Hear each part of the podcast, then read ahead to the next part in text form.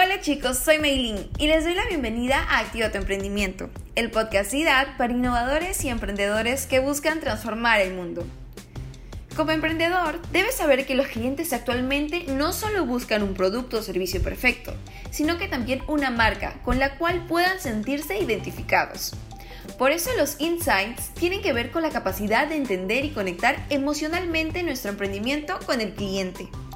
Por ello, nos encontramos nuevamente con Alfonso Pinillos, director de la agencia Adhesión Comunicaciones, para conversar acerca de los insights en los emprendimientos. Buenos días, Alfonso. Muchas gracias por acompañarnos nuevamente en Activa tu Emprendimiento. Buenos días, Melin. ¿Qué tal? ¿Cómo estás? Muchas gracias por la invitación.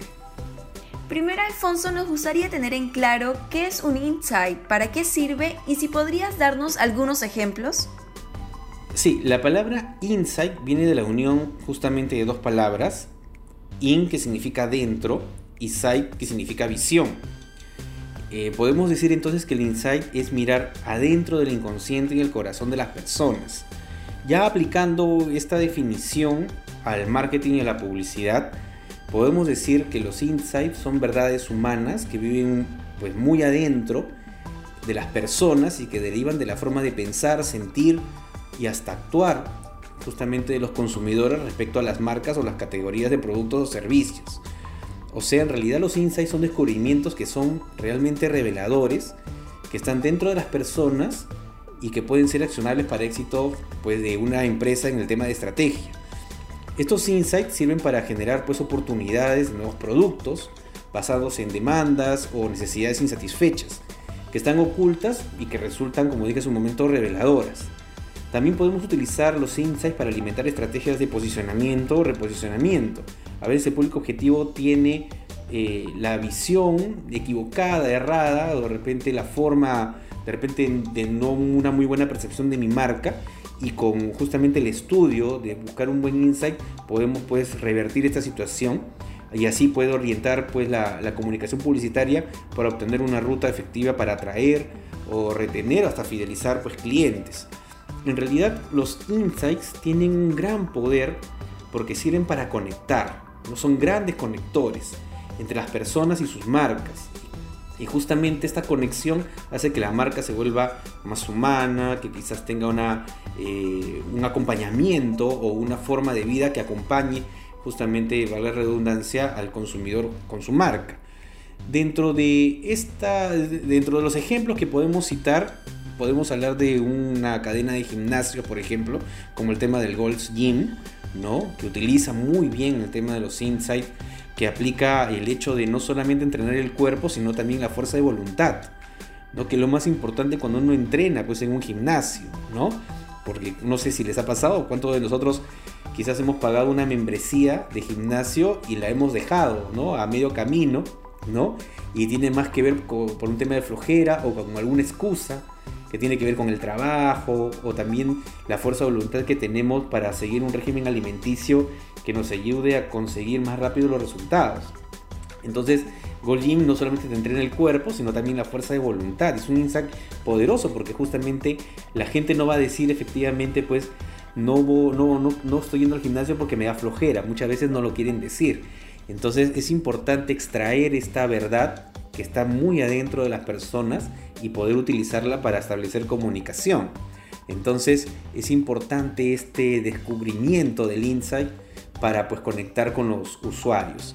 Otra empresa que me parece ya de las internacionales que me parece muy interesante que, que utiliza muy bien los insights es la marca Apple, por ejemplo, que descubre justamente los insights muy poderosos al ver que su marca transfiere prestigio y estatus al quien la usa.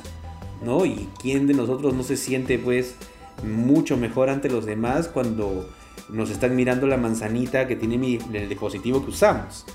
¿no? Entonces, eh, definitivamente, pues nos hace ver, eh, Apple nos hace ver sofisticados. ¿no?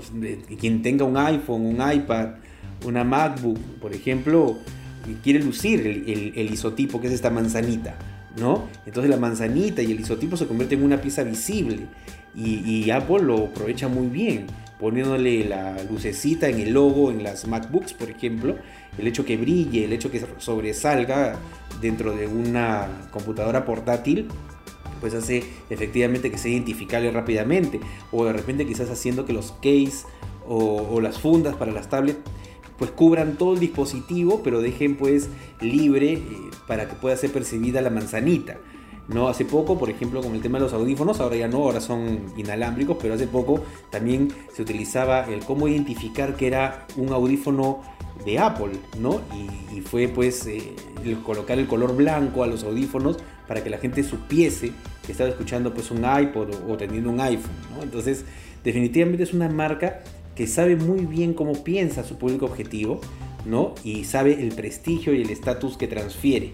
Por eso es importante la utilización de los insights, eh, que lo dice sin decir, ¿no? que la gente lo pueda adoptar y que se convierten pues, en estas verdades universales que a veces no queremos decirlas, pero que las mostramos con nuestro comportamiento de consumo frente a las marcas.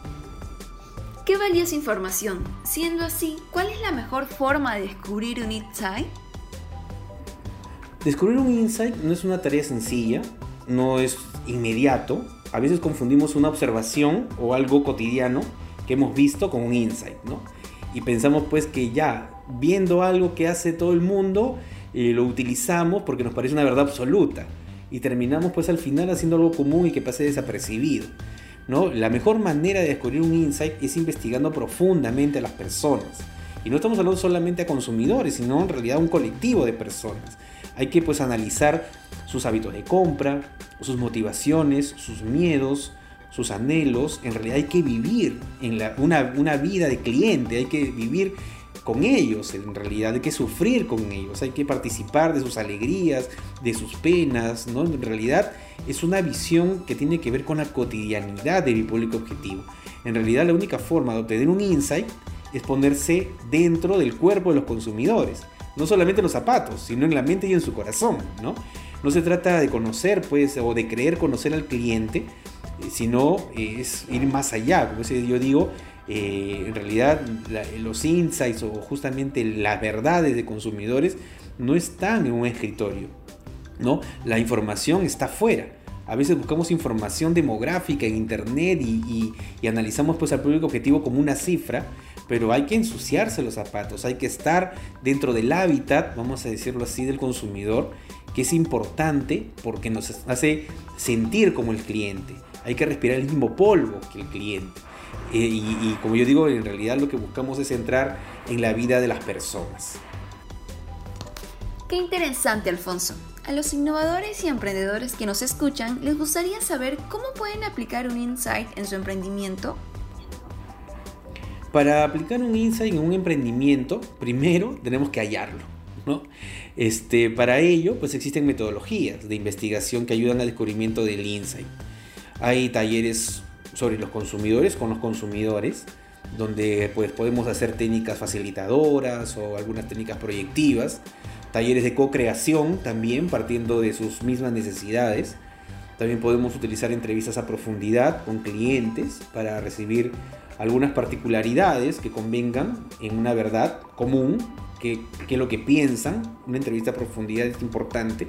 También podemos utilizar etnografía, que me parece una de las investigaciones más interesantes que existe, ¿no? que es justamente estar en el hábitat ¿no? y, compartir con el consumidor dentro de su, de su estilo de vida, en su forma, en su, en su diario acontecer. ¿no? Entonces la etnografía es muy importante.